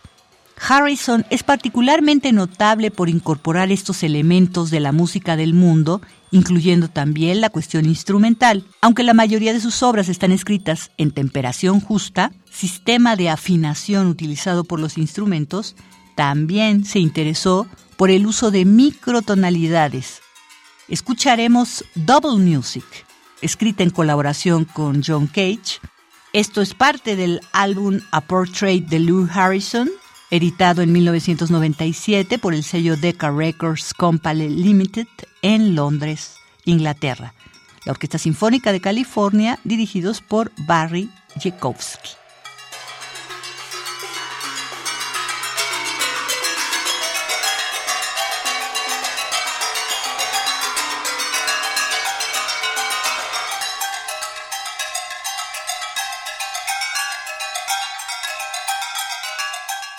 Y hasta aquí Melomanía de hoy viernes 3 de febrero del 2023.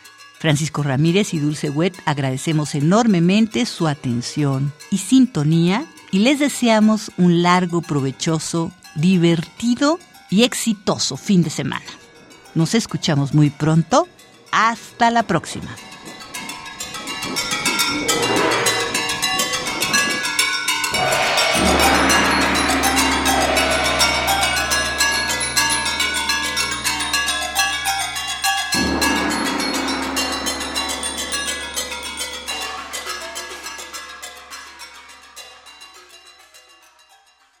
Nos despedimos casi, llegamos al final de esta emisión. Muchas gracias por estar aquí con todo este equipo, cerrando la semana juntos. Gracias y bueno, nos vamos a despedir con una canción que nos pide Mari Carmen, que eh, dice que por el Día del Amor y la Amistad, que ya comenzó este mes y es el mes para muchos del amor y la amistad, así que vamos a, a escuchar You Are My Best Friend de Queen, con esta hermosa voz de Freddie Mercury, Mercury, perdón, Freddie Mercury, y dice que pues bueno, lo que sea que este mundo pueda darme, eres todo lo que veo, me haces vivir y bueno, pues sí, ¿quién no tiene un mejor amigo, mejor amiga con quien podamos confiar y pasar los mejores momentos? Así que con esto nos vamos a despedir, no sin antes agradecer a todo este equipo que hace posible Prisma RU, Marco Lubián en la producción, Denis Licea en la asistencia de producción, está también eh, Arturo González y Andrés Ramírez en, la, en los controles técnicos.